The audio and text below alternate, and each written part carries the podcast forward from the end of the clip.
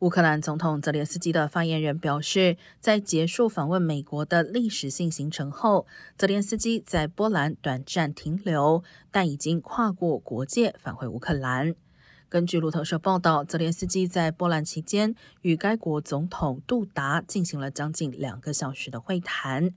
而俄国总统普京稍早表示，俄国致力于迅速结束在乌克兰的冲突，而且战斗应尽速告终。此前，俄国遭遇一系列挫败和撤军，使得战事走向有利于基辅。